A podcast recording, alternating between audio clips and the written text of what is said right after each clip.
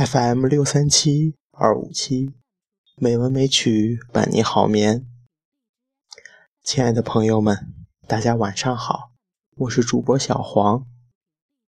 今天是二零一六年六月十四日，欢迎您如期来到《美文美曲》第六百零三期节目。今天我与您分享的文章是《夏之绝句》。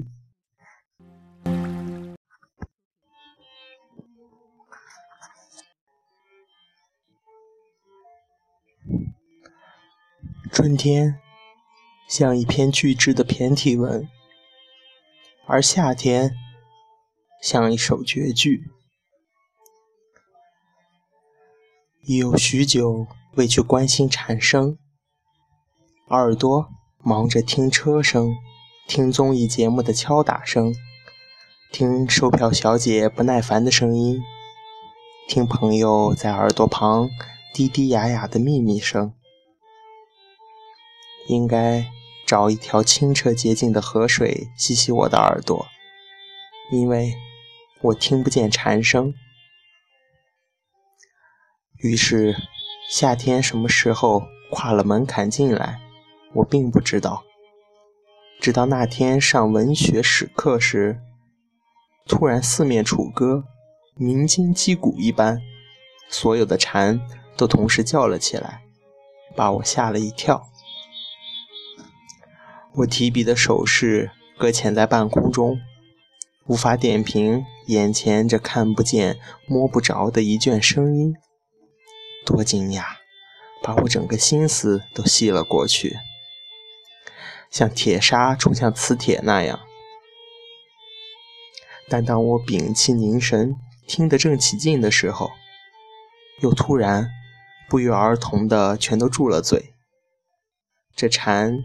又吓我一跳，就像是一条绳子，蝉声把我的心扎捆得紧紧的，突然在毫无警告的情况下松了绑，于是我的一颗心就毫无准备地散了开来，如奋力跃向天空的浪头，不小心跌向沙滩。夏天什么时候跨进了门槛？我竟不知道，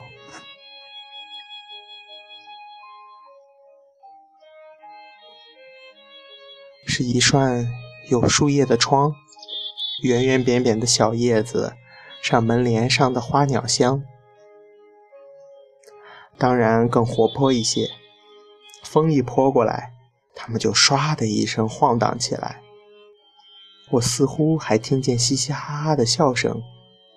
多像一群小顽童在比赛荡秋千。风是幕后的工作者，负责把他们推向天空；而蝉是啦啦队，在枝头努力叫闹，没有裁判。我不禁想起童年，我的小童年，因为这些愉快的音符太像一卷录音带，让我把童年的声音又一一捡回来。首先捡的是蝉声。那时最兴奋的事不是听蝉，而是捉蝉。小孩子总喜欢把令他们好奇的东西都一一放在手掌中赏玩一番，我也不例外。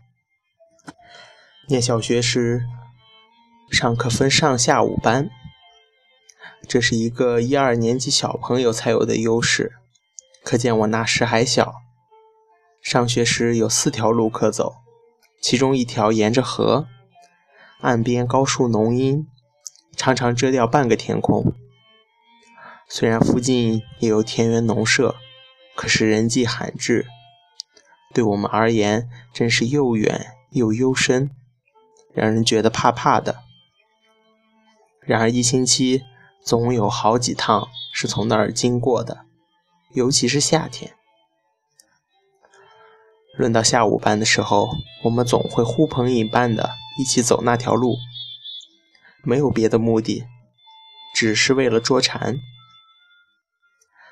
你能想象一群小学生穿卡其短裤，戴黄色小帽，或吊带褶裙，乖乖的把碗工帽的松紧带贴在脸沿的一群小男生、小女生，书包搁在路边，也不怕掉到河里，也不怕勾破衣裳，更不怕破皮出血，就一脚上一脚下的，直往树的怀里钻，那副猛劲吗？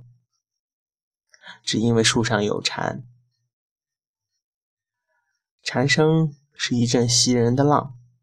不小心掉进小孩子的心湖，于是湖心抛出千万圈涟漪，如同万条绳子，要捕捉那阵浪。抓到了，抓到了！有人在树上喊。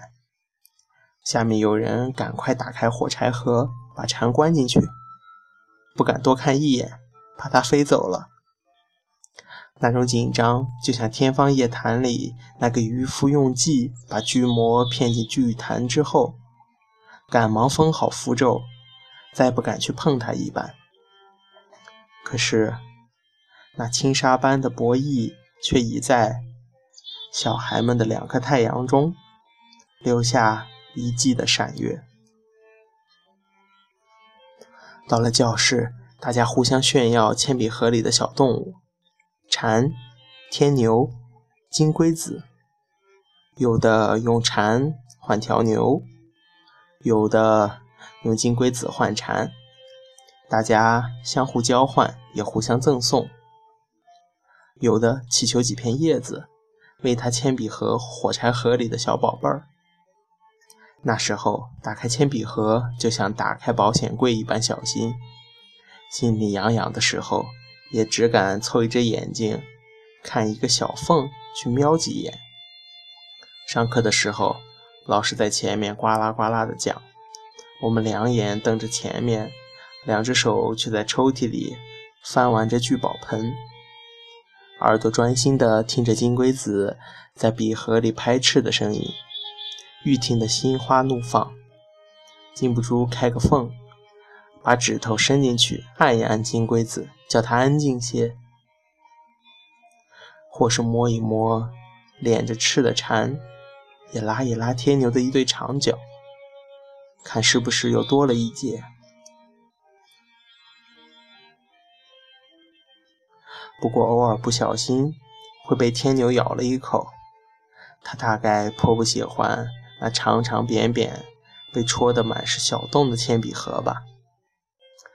整个夏季，我们都兴高采烈地强迫蝉从枝头搬家到铅笔盒里来，但是铅笔盒却从来不会变成音乐盒，蝉依旧在河边高高的树上叫。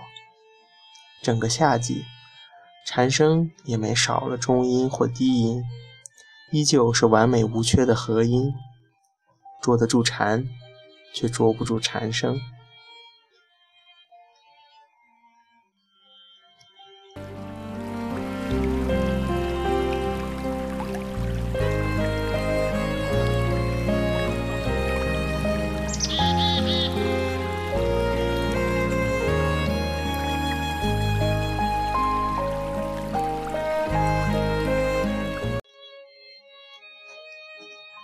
今天的配乐是自然小径，希望这优美的音乐能够伴您好眠。今天的节目就到这里了，感谢您的收听，亲爱的朋友们，大家晚安。